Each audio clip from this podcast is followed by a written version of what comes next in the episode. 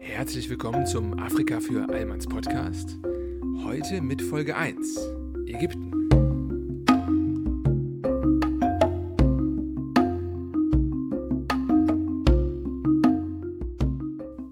Ägypten, ältester Nationalstaat der Welt. Ein absolut würdiges Land, um nun unsere Reise durch die Nationalstaaten Afrikas zu beginnen. Was soll heute passieren? Nun ja, als erstes will ich mich mit der Geografie beschäftigen, das heißt im gleichen Zuge dann natürlich auch die Bevölkerung und so ein paar Aufhänger, äh, die man in Ägypten findet, wie in dem Fall den Suezkanal oder wenige wird es überraschen, auch den Nil. Zweites Kapitel ist dann die Wirtschaft. Da will ich heute die Folge dazu nutzen, einfach mal einen kleinen Einblick zu geben, ähm, ja, wie ich da generell gedenke vorzugehen. Dann äh, der dritte Punkt, die Politik, der wird auch ein bisschen länger, da es ja durchaus viel zu erzählen gibt, auch ähm, aktuelles. Und als letzter Punkt dann die Geschichte, wo ihr nicht nur die drei adretten Herren vom, vom Titelbild ähm, kennenlernen werdet, sondern auch ein wenig ähm, ja, noch zum Phänomen der Muslimbruderschaft. Also keine Zeit verlieren, wir stürzen uns direkt rein. Ägypten ist, wie ihr auf der Karte schon erkennen könnt, ähm, lokalisiert im Nordosten Afrikas. Es wird im Norden vom Mittelmeer begrenzt und im Osten vom Roten Meer und seine Nachbarstaaten sind im Süden der Sudan, im Westen Libyen und im Nordosten an der Halbinsel Sinai die Grenze zu Israel beziehungsweise eine kleine Grenze zum Gazastreifen.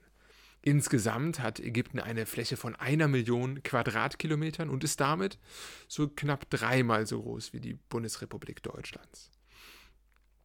Das äh, geografische Land Ägyptens ist natürlich geprägt und dominiert vom Nil. Der schlängelt sich von der Südgrenze zum Sudan hoch bis in das sogenannte Nildelta und mündet dann im Mittelmeer. Nildelta ist quasi ein Dreieck im ja, an der nördlichen Mittelmeerküste, wo der Nil quasi aufgeht und dann ähm, über einen längeren Verlauf in einem quasi in einem Dreieck im Mittelmeer mündet. Das Dreieck beginnt quasi bei Kairo und wird dann im Nordwesten von Alexandria und im Nordosten von Port Said begrenzt. Ja, der Nil ist auch der größte Fluss der Welt. Ich weiß, an dieser Stelle werden mich wahrscheinlich meine ganzen brasilianischen Fans an den Endgeräten äh, schon erbost äh, ja, zurechtweisen. Das ist immer noch ganz äh, nicht ganz klar, wie das mit dem Amazonas ist, aber ich glaube, ähm, ja, den gängigen Quellen zufolge können wir das immer mit Fug und Recht behaupten. Der Nil ist der größte Fluss der Welt und hat dadurch natürlich auch eine enorme Bedeutung. Ähm, insgesamt ist es auch wenig verwunderlich, dass 99 Prozent der Ägypter somit auf 5,5 Prozent der Gesamtfläche leben da dies im, ja, im großen Teil äh, die Region der Küsten und die Region des Nils sind. Der Rest ist dominiert von, von Wüste und ähm, ja, allerdings ähm, ist es nichtsdestotrotz auch möglich, äh, große Landwirtschaft zu betreiben, gerade in den, ähm, in den äh, direkten anliegenden Regionen rund um den Nil. Und so ist es auch äh, wenig überraschend, dass Ägypten der größte Produzent zum Beispiel ist von Datteln oder auch von Artischocken. Kommen wir zur Einwohnerzahl. Ägypten hat insgesamt knapp 98 Millionen Einwohner. Und äh, es ist nicht unwahrscheinlich, dass es auch in baldiger Zeit auf die 100 Millionen übergeht.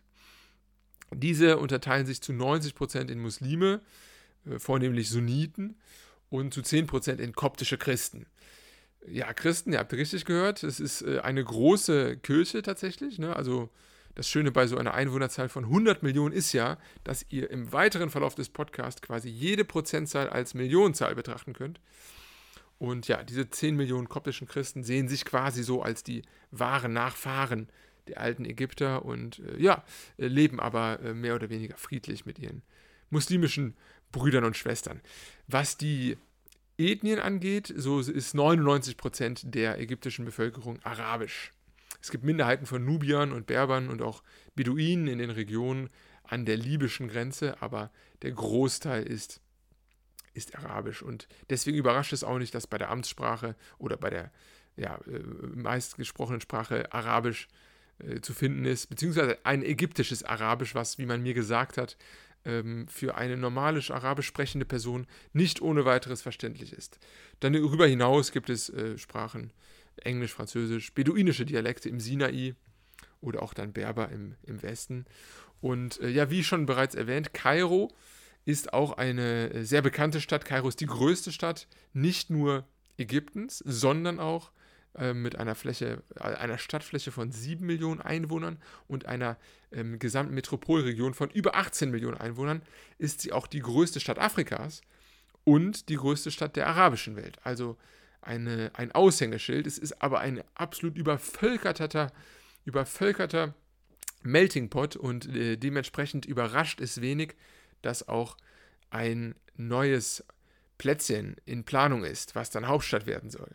Äh, ja, zu den großen Infrastrukturprojekten der aktuellen Regierung gerne später mehr. Da ist so einiges in Planung. Es ist auch leider äh, Kairo bekannt für den unrühmlichen Titel gefährlichste Stadt der Welt für Frauen zu sein. So hat nämlich die Reuters Foundation 2017 alle Megastädte untersucht nach ihrer Frauenfeindlichkeit. Und da hat sowohl was die einheimischen als auch die touristischen Frauen angeht, Kairo sehr schlecht abgeschnitten und ja, war sogar ähm, 2017 der Titelträger dieses unrühmlichen Preises. In Kairo findet sich auch die Al-Azhar-Moschee, was die wichtigste Universität im Islam ähm, ist, also im sunnitischen Islam und ein Wahrzeichen Kairos. Ein weiterer Punkt, den die ägyptische Geografie ähm, ja, äh, ausmacht oder der die ägyptische Geografie kennzeichnet, ist der Suezkanal. Suezkanal, der äh, beginnt im Roten Meer und trennt quasi die Halbinsel Sinai vom afrikanischen Kontinent. Es ist, ähm, äh, er beginnt in der Stadt Suez, deswegen auch der Name, und endet dann, wie schon erwähnt, im Norden ähm, im Mittelmeer an der Stadt Port Said. Er wurde 1859 erbaut von der Suez Canal Company und äh, verläuft insgesamt über 160 Kilometer durch die Wüste, was ein sehr beeindruckender Fakt ist, weil man sich mal vergegenwärtigen muss, in welcher Zeit schon ähm, ja, damals äh, ein solches Bauprojekt durchgezogen werden konnte. Die äh, Suez Canal Company ist eine Kooperation der damals äh, französischen und ähm, großbritannischen Krone also die französische Krone nicht, die waren ja, glaube ich, damals schon Republik, aber ähm, zumindest dieser beiden Kolonialmächte. Und ähm, genau, hat damals die Schifffahrt revolutioniert. So verlief äh, vor Erbauen des Suezkanals eine Schifffahrt von, von ähm, England aus nach Indien äh, sechs Monate lang und durch den Suezkanal wurde das dann auf sechs Wochen reduziert. Also eine beeindruckende, ähm, eine beeindruckende Errungenschaft, die wir auch später im Wirtschaftsteil nochmal äh, anschneiden werden und dann auch im Geschichtsteil. Also deswegen an dieser Stelle sei sie erwähnt und ja, nicht ohne Grund widmete auch dann der bekannte äh, Giuseppe Verdi ihr die Oper Aida. Also äh, Suezkanal, ein großes Aushängeschild. Ähm, ja, weitere Kennzeichen der Geografie sind auch zum Beispiel der Aswan-Staudamm im Süden, der den Nassersee aufstaut und durch den Ägypten auch ähm, ja, seit den 60ern bzw. 70er Jahren deutlich besser ihre Landwirtschaft nutzen kann.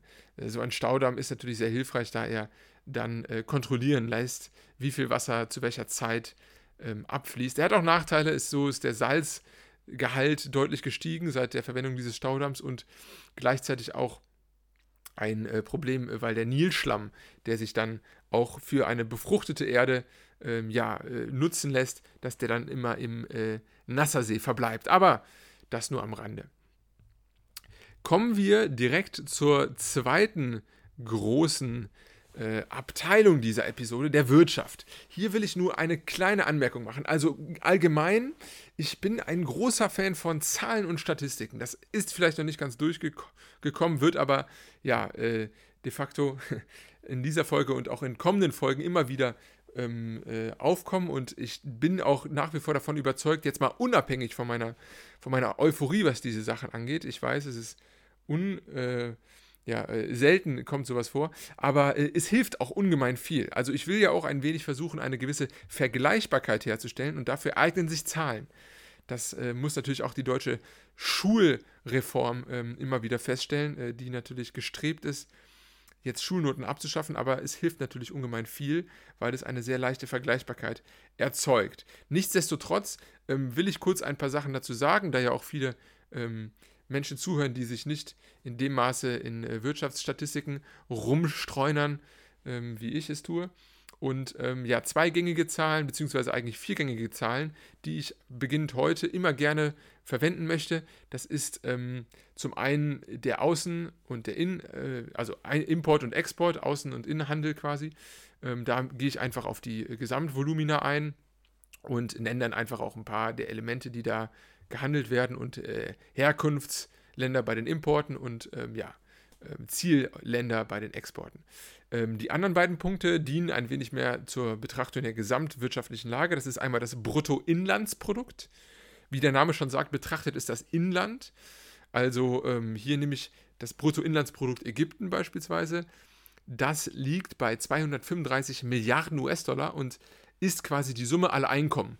Ähm, die Wirtschaftskraft kann man auch sagen. Also es gibt natürlich äh, Diskussionen, ob es nicht bessere Indikatoren gibt für die Wirtschaftskraft. Und das ist ja auch eine sehr, ja, wie soll man sagen, eindimensionale äh, Größenordnung. Aber genau wie äh, ja, viele Zitate die Demokratie als ähm, ja, äh, schlechtes System äh, und aus Ermangelung an Alternativen, aber gleichzeitig auch das Beste betrachten. So ist es auch mit dem Bruttoinlandsprodukt.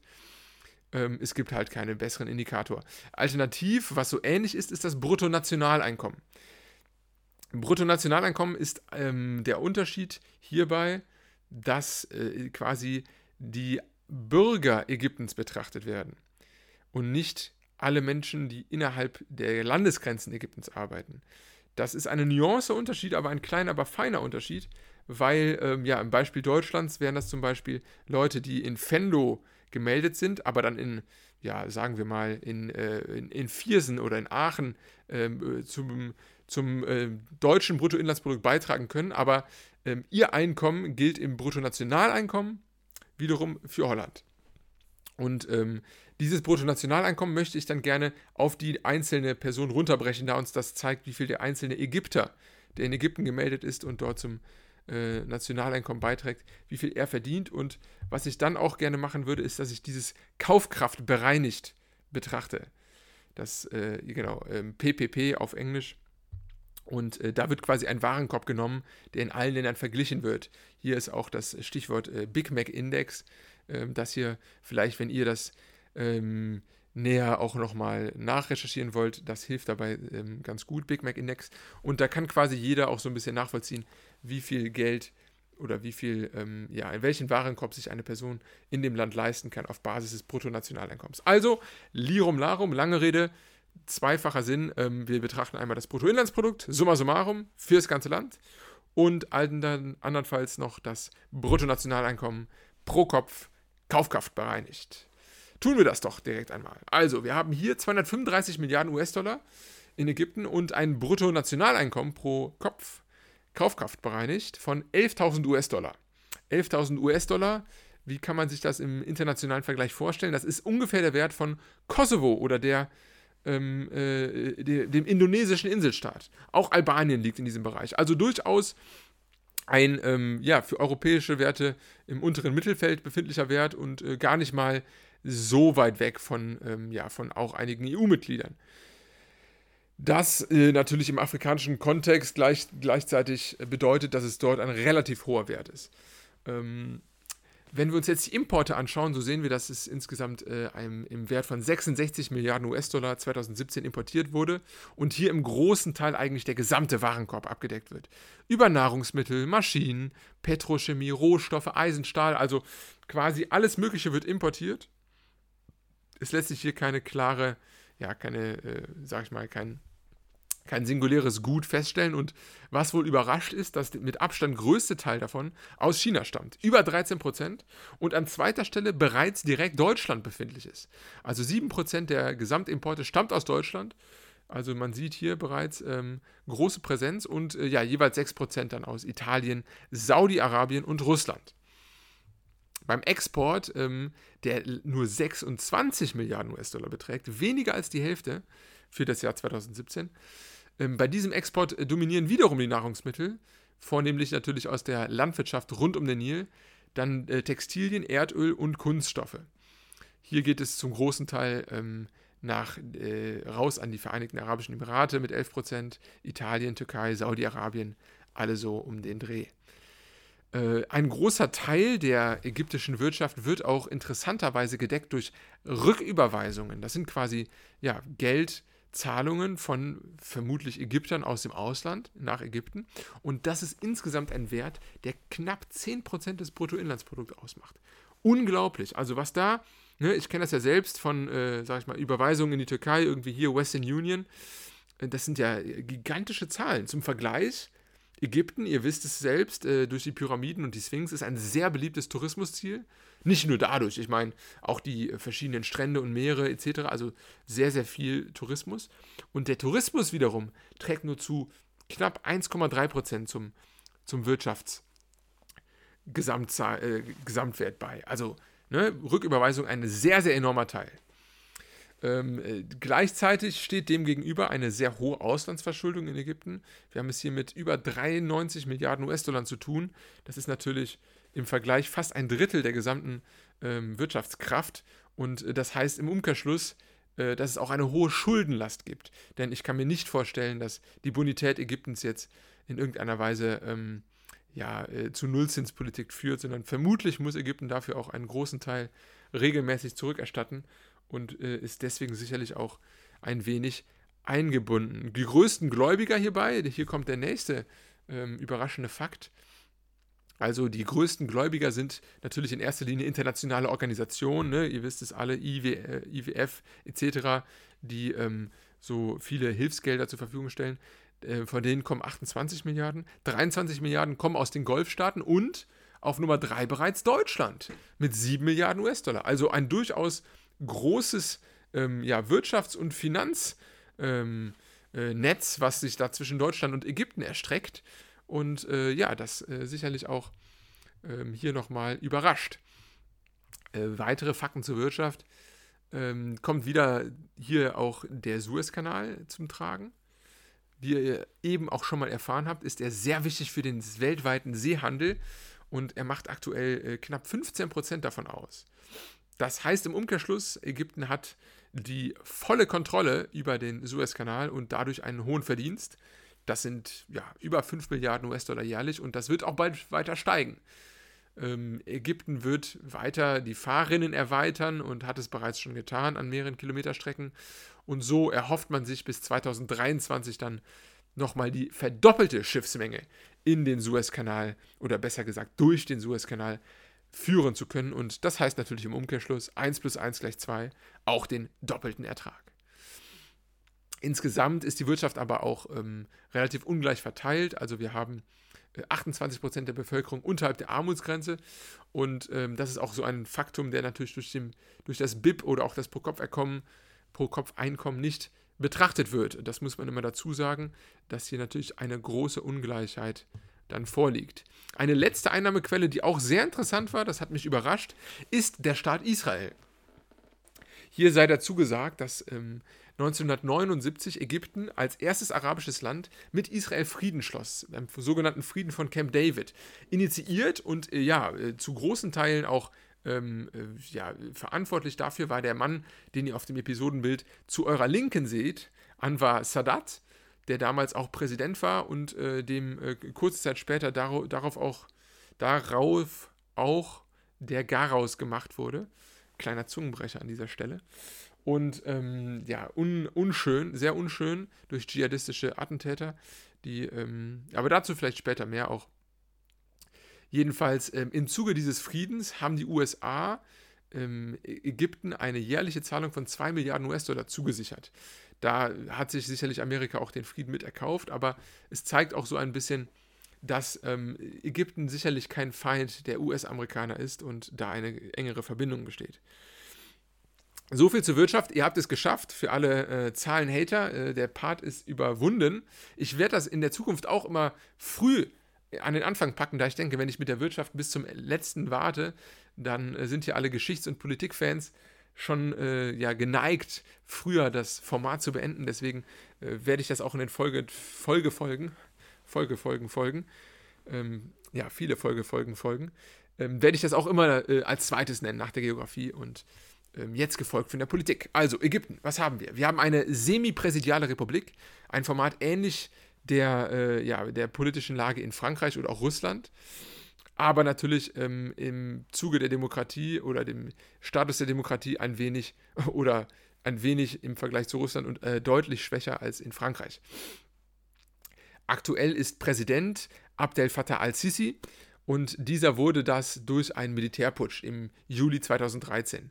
Seine Partei, die gibt es gar nicht. Anders als der Mann, ähm, den ihr auf dem äh, Bild in der Mitte seht, den guten Herrn Mubarak, ähm, hat nämlich al-Sisi gar keine Partei. Also er gibt sich nicht mal die Mühe, hier großartig äh, demokratisch und äh, parlamentarisch aktiv zu sein, sondern er ist parteilos und hat auch diverse Mitglieder seiner, äh, seines Kabinetts, die parteilos sind. Und ähm, ja, also es ist ja definitiv, kann man hier nicht von einer, ähm, von einer ja, ausfüllenden oder, oder ähm, farbenfrohen Demokratie sprechen. Ähm, eher trifft das eine Diktatur oder ähnliches. Zu Al-Sisi ist auch zu sagen, dass aktuell ähm, ganz interessant eine Verfassungsänderung geplant ist. Die soll im äh, Mai 2019 stattfinden.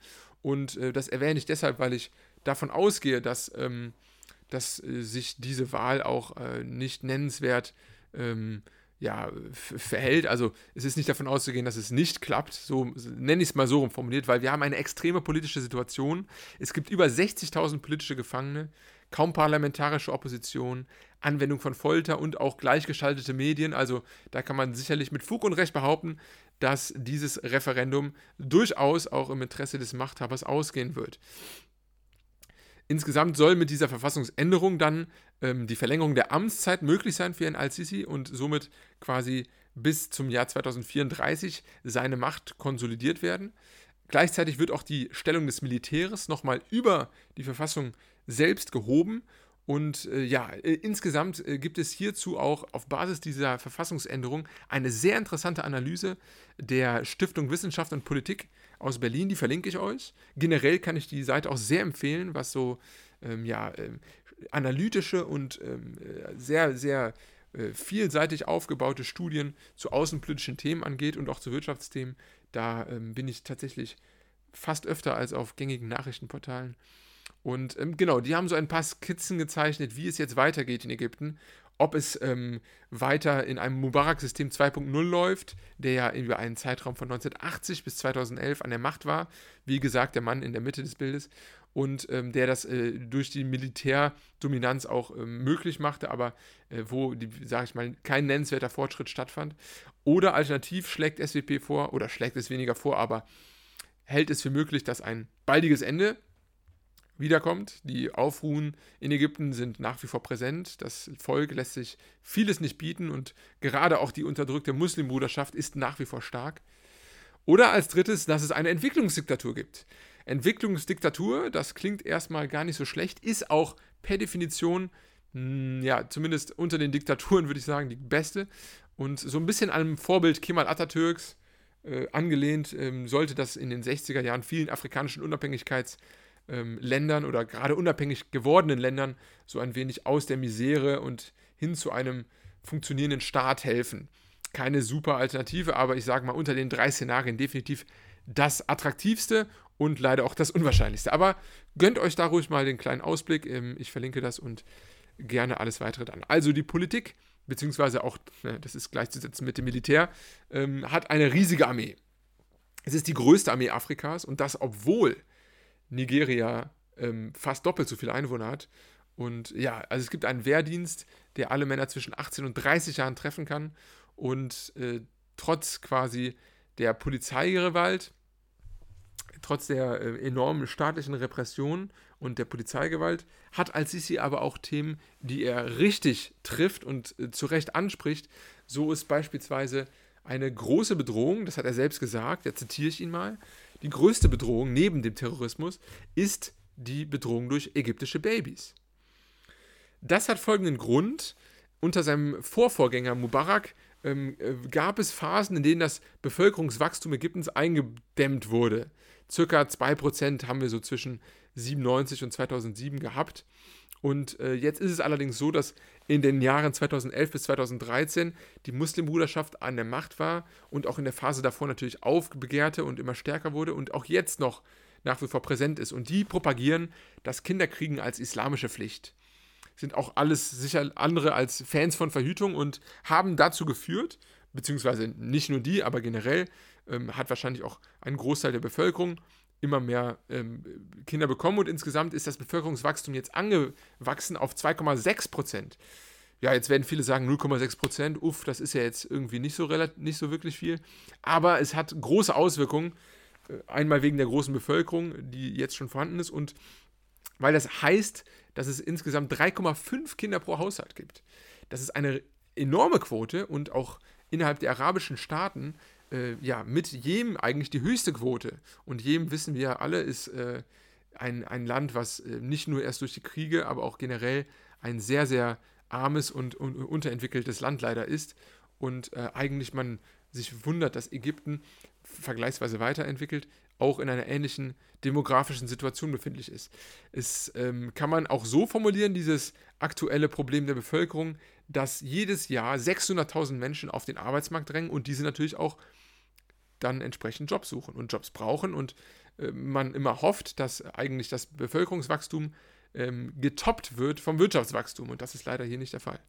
In den nächsten drei Jahren entsteht so auch ein großer Bedarf an Infrastrukturinvestitionen. Über 20.000 neue Kindergärten werden benötigt, 50.000 neue Schulen und das hat auch ähm, Al-Sisi jetzt erkannt und beispielsweise in Kairo ein Programm nun gegründet, das sogenannte Itnain Kifaya, also Frei übersetzt heißt das so viel wie zwei sind genug und da wird verstärkt auch Frauenberatung aktiviert und äh, viele in gerade auch ärmeren Gouvernements, ähm, äh, Krankenhäuser und Ärzte äh, bekommen da private Beratungen zur Seite gestellt und naja, hoffen wir mal, dass das Ganze gut läuft. Schlimmend dazu kommt für die Regierung noch, dass der Wasserbedarf immer stärker anwächst und äh, die Vereinten Nationen auch Ägypten als ein Land mit Wasserknappheit ähm, her herausge gestellt haben. Das wird verschlimmert noch durch die Renaissance-Pläne, also der sogenannte Renaissance-Staudamm, der in Äthiopien am Nil errichtet werden soll. Und wie wir wissen, ein Staudamm,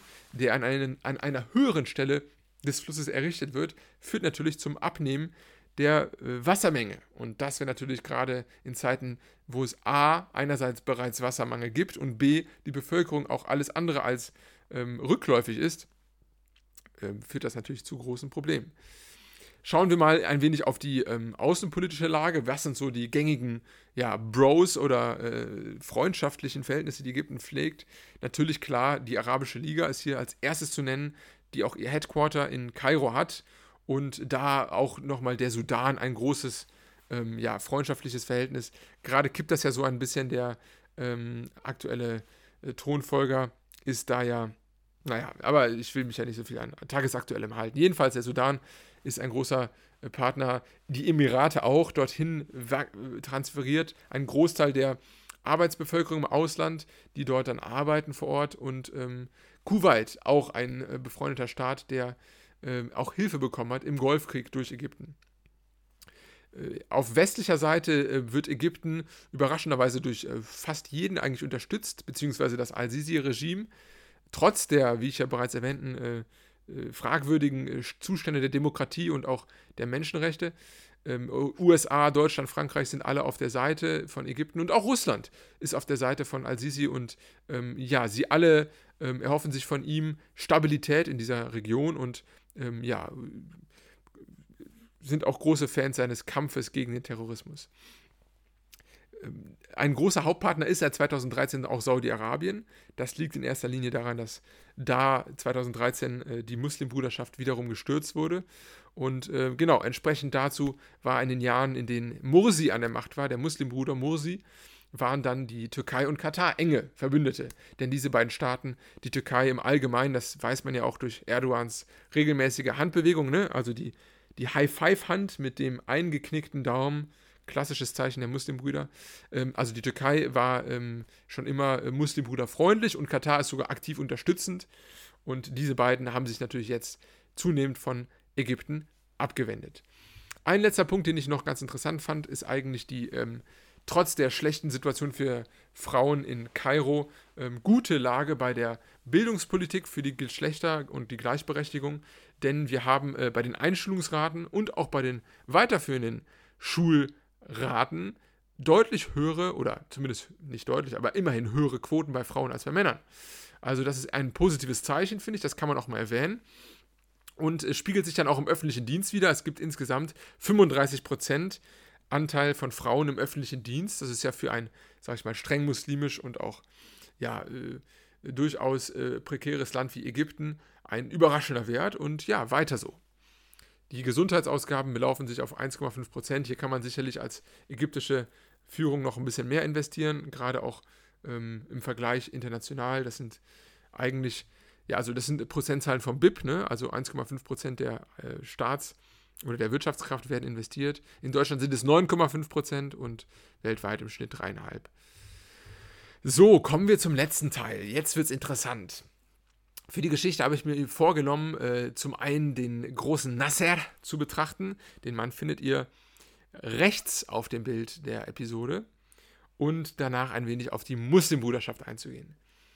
Nasser, geboren 1918 in Alexandria, war er beteiligt am Staatsstreich 1952, als auch quasi der König Farouk gestürzt wurde durch die sogenannten freien Offiziere. Hier war Nasser führend mit beteiligt und auch der ähm, ja, Herr Anwar Sadat, den ich ja bereits erwähnte aus dem Friedensvertrag mit Israel und auch auf eurem Episodenbild zu der Linken dann äh, positioniert ist, die waren, waren beide beteiligt und 1954, dann nach zwei Jahren als Ministerpräsident, wurde auch Nasser dann bereits Staatspräsident. Er blieb das dann für ganze 18, für ganze 16 Jahre und ähm, war ein unglaublich charismatischer und auch elektrisierender Staatsmann. Ein Nationalist, zweifelsohne. Und an dieser Stelle will ich das auch nutzen, um eine kleine Anekdote unterzubringen. Denn äh, ja, wie mir in Vorbereitung dieser Folge zugetragen wurde, ähm, so beschrieb ein ja, guter Familienfreund von uns, ägyptischer Abstammung, äh, der leider mittlerweile verstorben ist, aber er beschrieb immer Herrn Nasser und ähm, äh, generell äh, die Ägypte, äh, ägyptische Verbindung auch zur NS-Zeit so, ähm, ja, Hitler sprang ins Wasser und heraus kam ein Nasser. Vielleicht kann man sich ihn damit ja auch ganz gut merken. Also ähm, das soll jetzt weniger irgendwie auf die deutsche Brille Hitlers äh, bezogen sein, also den Genozid an den, an den Juden oder äh, sonstige äh, Kriegsausbrüche, sondern eher auch auf die Wirkung, die er hatte auf das Volk und auch diesen ähm, großen Charakter des Nationalismus, den er reinbrachte.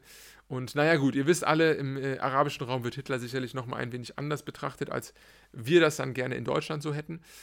Aber ähm, ja, das äh, nur so am Rande. Also definitiv ein, ein großer Staatsmann, er war auch ein Laizist und ähm, war immer im Anzug anzutreffen, sehr adrett, sehr charismatisch, ähm, hatte als, alle, als ersten Akt eigentlich auch direkt beschlossen, äh, dass ein kostenloser Zugang zu Bildung äh, für jeden Ägypter zur Verfügung steht. Und ja, äh, er war trotzdem, trotz des Laizismus, aber auch ein Muslim. Er ging zum Freitaggebet. Da gibt es auch eine Anekdote mit Khrushchev, der ihn einlud, bei einem riesigen Waffendeal nach Moskau einer Militärparade beizuwohnen und er ihm dann absagte, weil er lieber zu einer der riesigen oder einer der vielen Moscheen in äh, Moskau zum Freitagsgebet ging. Also durchaus auch ein Muslim, trotz des laizistischen Gedankens. Laizismus ist ja quasi die, ja, die gesteigerte Form der Säkularität, also absolute Trennung von jeglichen Elementen der Religion in der Politik. Heutzutage kaum noch ein Staat, der laizistisch betrachtet oder be bezeichnet werden kann. Vielleicht,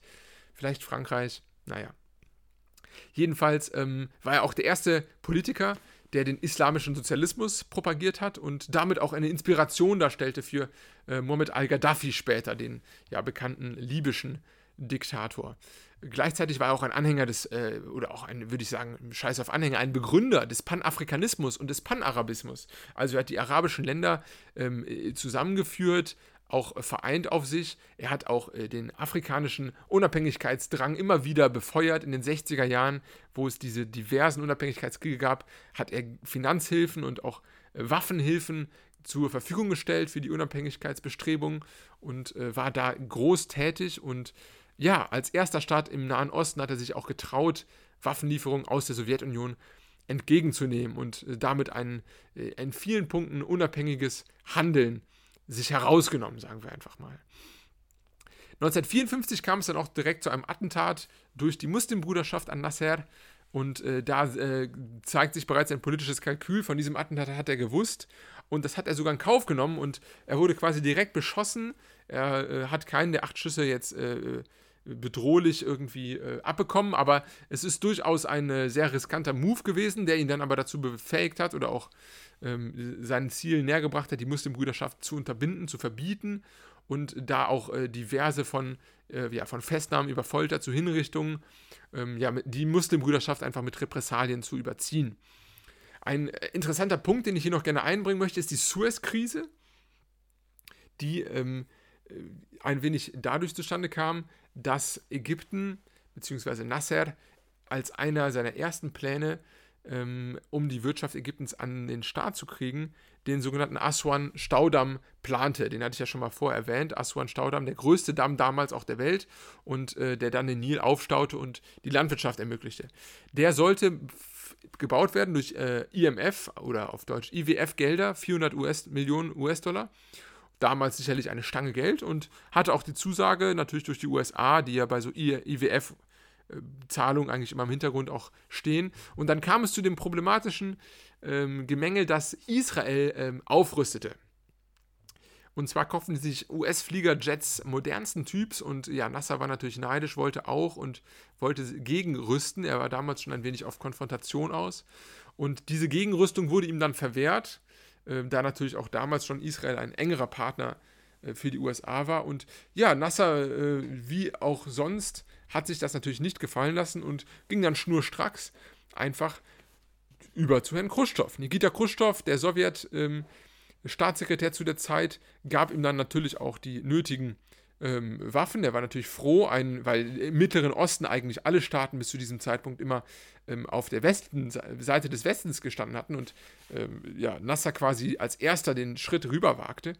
Und äh, im Umkehrschluss natürlich auch der Westen dann die Kredite verwehrte für den Aswan-Staudamm. Aber Nasser war, wie ich ihn auch schon charakterisierte, ein Mann, der ausschließlich im Interesse äh, seines Landes, nicht unbedingt der Menschen, ne? weil das ist natürlich auch bei so ähm, diktatorischen Führungsfiguren, wir können hier auch gerne vielleicht Kemal Atatürk, ähm, Mustafa Kemal genannt Atatürk, als Vergleich nehmen, der ja auch ähm, für viele Ägypter, für viele Ägypter, für viele Türken heute noch ja, Nationalheld ist fast schon untertrieben, aber einen enormen Status hat, der aber auch ähm, ein lupenreiner Diktator war und äh, Oppositionelle etc. Äh, hat hinrichten lassen, mit den Kurden umgesprungen ist etc. Und ähm, also so kann man sich das auch hier vorstellen, ein wenig äh, zweifelhafte äh, Mittel, aber zum großen Zweck der nationalen äh, ja, äh, Wirtschaftsgenesung und das war auch hier der Fall. Also wie gesagt, Nasser hat dann ähm, sich einfach gedacht, so, wenn die mir das Geld nicht geben für meinen Staudamm, der ja so wichtig ist, mit dem ich meine ganze Wirtschaftskraft aufbauen möchte, dann hole ich mir doch einfach den Suezkanal zurück. Zu diesem Zeitpunkt, aufgemerkt, war dieser Suezkanal, den wir bereits betrachtet haben, ähm, seit über 100 Jahren in französisch bzw. britischer Hand durch diese Suez Canal Company. Und da dachte er sich, ja, dann äh, wird das doch mal direkt verstaatlicht und die Gelder hole ich mir dann, um den Kanal zu bauen. Gesagt, getan. Dies fand statt und ähm, angestachelt durch Großbritannien und Frankreich hat dann auch Israel, ähm, ja, wie sich nachher herausstellte, auf etwas dubioserer Tatsachen. Dazu empfehle ich euch aber auch eine Doku, die packe ich in die Linkliste. Ähm, hat dann äh, äh Krieg erklärt und das wurde dann aber blockiert. Und so kam es auch zur ersten UN-Peacekeeping-Mission, die dann den, ähm, ja, den äh, Bestrebungen des Herrn Eaton, des damaligen äh, Chefs oder äh, beziehungsweise ähm, ja, Premierministers Großbritanniens in die Wege kam und jedenfalls dieser Krieg unterbrochen wurde und der Suezkanal blieb quasi ägyptisch. Ein Aufschrei ging durch die arabische Welt. Einer hat es geschafft, sich den westlichen Mächten entgegenzustellen und als erster dann ähm, quasi auch äh, für einen dieser unterdrückten Staaten einen Achtungserfolg zu erlangen. Grund dafür war weniger, dass er jetzt militärisch so beeindruckend war, sondern sein Partner, die UdSSR, hat sich quasi zu einer Drohung hinreißen lassen, 1956. Ach, das habe ich gar nicht gesagt, die Suez-Krise war 1956 natürlich. Und ähm, ja, zu einer Drohung hinreißen lassen, dass man vielleicht auch einen nuklearen Erstschlag in Erwägung zieht und ähm, ja, Zitat, äh, Atomwaffen auf London und Paris seien gerichtet. Und äh, da hat sich natürlich dann auch USA eingeschaltet und Großbritannien und Frankreich zur sofortigen Beendigung aufgefordert. definitiv ein äh, ja, äh, heikler und heißer Konflikt. Und jetzt sieht man auch so ein bisschen, wie bereits damals schon Ost-West-Intervention und die Machtverhältnisse dann äh, auf der Mikroebene, quasi innerhalb Ägyptens, zu Konflikten führen. Nasser war auch weiterhin tätig für das Interesse der Araber. Er hat eine witzige, das war ich auch ganz überrascht, als ich das jetzt las, äh, er hat eine Fusion mit Syrien vollzogen, also von 1958 für fast vier Jahre lang war ähm, ja, Syrien und Ägypten vereint. Die beide haben keine Grenze, da liegen ja, die, drei, vier Länder zwischen, also ganz äh, dubiose Geschichte. Das Ganze nannte sich die Vereinigte Arabische Republik. Und äh, ja, die Syrer waren anscheinend auch so angetan von Nasser, dass sie sich dem anschlossen, im wahrsten Sinne des Wortes. Ein wenig, oder ein wenig ist untertrieben. Das Ganze wurde dann beendet 1967 mit der katastrophalen Niederlage gegen Israel im Sechstagekrieg. Dort wurde innerhalb weniger Stunden die, ja, äh, durch die israelische Luftwaffe eigentlich Ägypten ausgeschaltet und kampfunfähig gemacht. Und ähm, ja, das äh, war dann auch so ein wenig das Ende der langen Nasser-Phase. Es war äh, aber auch hier interessant zu sehen, dass selbst dieses Ereignis ihm eigentlich in seiner Beliebtheit nicht viel hat schaden können. Und ähm, so kam es dazu, dass er sich direkt dazu bereit erklärte, äh, auch zurückzutreten von allen offiziellen Ämtern, aber dann Hunderttausende auf die Straßen zogen und demonstrierten quasi für seine Herrschaft und für sein, ähm, ja, seine Macht, äh, seine, oder sein, sein, sein Amt quasi. Also so eine Demonstration gab es auch noch nicht, dass eine ja schon fast militar militaristische Diktatur quasi ähm, nach Niederlage, nach, nach absolut eklatanter Niederlage dazu aufgefordert wurde zu bleiben. Und das ist auch ein Beleg quasi seiner Popularität. Es lässt sich summieren, ähm, summa summarum, er war definitiv ein, ähm, ein, äh, ja, ein äh, autoritärer Herrscher und hat, äh, wenn auch natürlich unter Anwendung des Laizismus und des Antikolonialismus eine Sache für Afrika und Arabien vollbracht, die ähm, ja, äh, ihm viele noch bis heute hoch anrechnen und er hat auch den Nationalstaat Ägypten eigentlich in vielen Punkten geformt und geprägt, wie wir ihn heute sehen. Und gerade wenn wir auch nochmal auf das Verständnis einer Herrschaft des Militärs blicken, dann ist das mit ihm eng verknüpft und so kann man auch die äh, Phase der Zeit von Mubarak und Al-Sisi vielleicht ein wenig besser nachvollziehen, dass dieses Element der ähm, ja, äh, laizistischen ähm, Herrschaft durch das Militär einen großen ähm, historischen Charakter in Ägypten immer schon besessen hat. Kommen wir zum Abschluss zu ein wenig ja, Religion. Also, Muslimbrüderschaft. Ähm, erst nach Tod von äh, Nasser war dann ab 1871 auch der Islam Staatsreligion. Vorher hat sich das bedingt durch diesen äh, ja, äh, angedachten Laizismus nicht ermöglichen lassen. Und ähm, ja, in vielen Punkten ist eigentlich der Islam auch eine äh, aus Ägypten entstandene Bewegung. Also der, Sa der Salafismus beispielsweise entstand hier Mitte des 19. Jahrhunderts durch Jamal al-Afghani und äh, genau wie der Salafismus dann auch der, ähm, ja, oder die Muslimbrüder wurden hier quasi ideologisch begründet.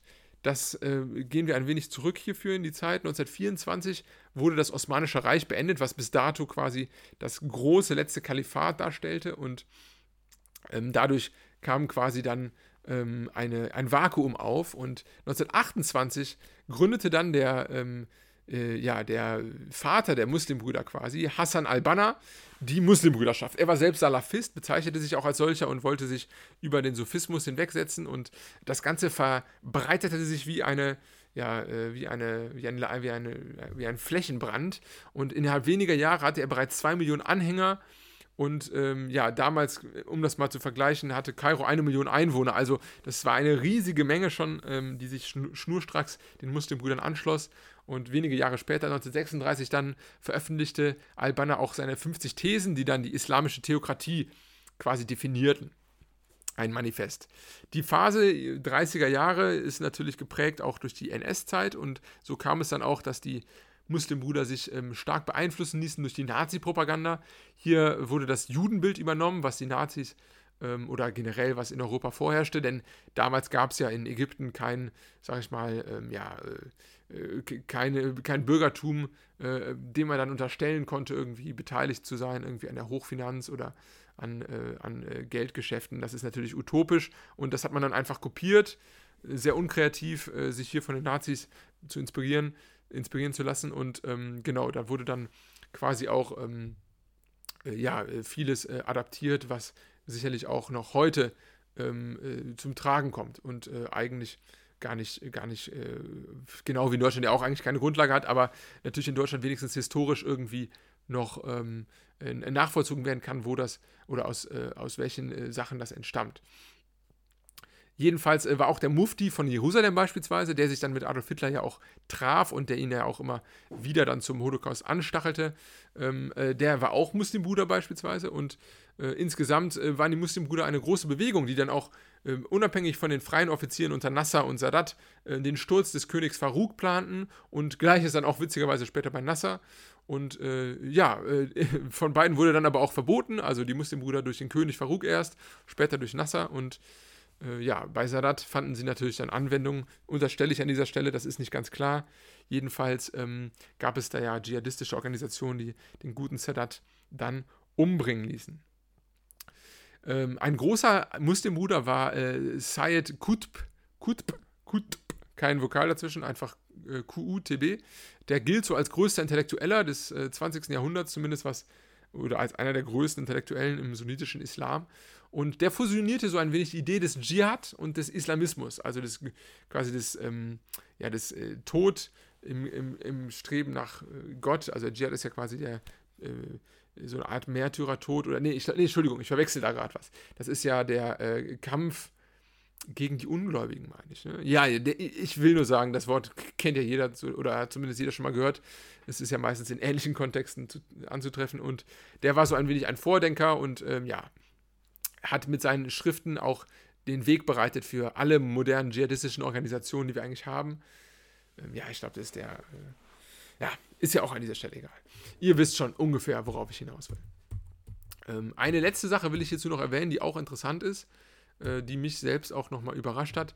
Ähm, ja, und zwar ist es so, dass der 1979 im Iran an die Macht gekommene Khomeini, also die äh, islamische Theokratie quasi im Iran, auch die wurde indirekt inspiriert durch die Muslimbrüder. So ist es nämlich gewesen, dass 1953 die Jerusalem-Konferenz veranstaltet wurde von den Muslimbrüdern und hier alle möglichen israelkritischen Strömungen des Islams quasi geladen waren und ähm, der Gründer äh, beispielsweise war äh, Fedajin-e-Islam, ähm, das war ein, äh, eine ja, radikale Bewegung und dessen Gründer Nawab Sawafi war auch hier zugegen und hat sich dann längere Zeit in Kairo aufgehalten und ähm, ist dann nach seiner Rückreise in den, äh, in den Iran quasi, ähm, hatte dann diese Organisation aufgebaut, Fedajin-e-Islam, und hat damit versucht, bereits den Schah zu stürzen, noch bevor das die eigentlichen ähm, ja, Revolutionsgarden dann von Khomeini später 1979 erfolgreich schafften. Er hat äh, 1955 ein missglücktes Attentat begangen und legte dann quasi aber die Strukturen mit seiner Organisation, aus der dann äh, Khomeini äh, später dann putschen konnte. Und so indirekt kann man auch hier wieder eine Verbindung zum, ja, zum, äh, zum Ausbreiten des Islams, des politischen Islams finden, die hier durch die Muslimbrüder ausging. Heute gibt es die Muslimbruderschaft in 80 Ländern insgesamt, ähm, indirekt sicherlich auch in Deutschland, das ist ja immer wieder Thema. Und äh, das aktuelle Oberhaupt, das äh, fand ich auch ganz interessant. Kairat El-Shater äh, ist ein Multimillionär und anders als ja bei vielen durchaus wirtschaftskritischen Bestrebungen, die sicherlich auch in der Muslimbruderschaft vorherrschen, ist er aber ein aktiver Befürworter von Privatisierung und dem freien Markt. Also sicherlich kein ja, erwartungsgemäßer Muslimbruder, aber sowas gibt es auch. Und ähm, nach der missglückten Herrschaftsperiode von Mursi, die ja auch nicht gerade erfolgreich war, ähm, sind die Muslimbrüder nach wie vor eine Oppositionsbewegung innerhalb Ägyptens und äh, trotz des Verbotes sind sie da auch weiter tätig und man wird sehen, wie sich das Ganze verhält. So, haben wir doch eine ganze Menge an Informationen hier zusammengetragen.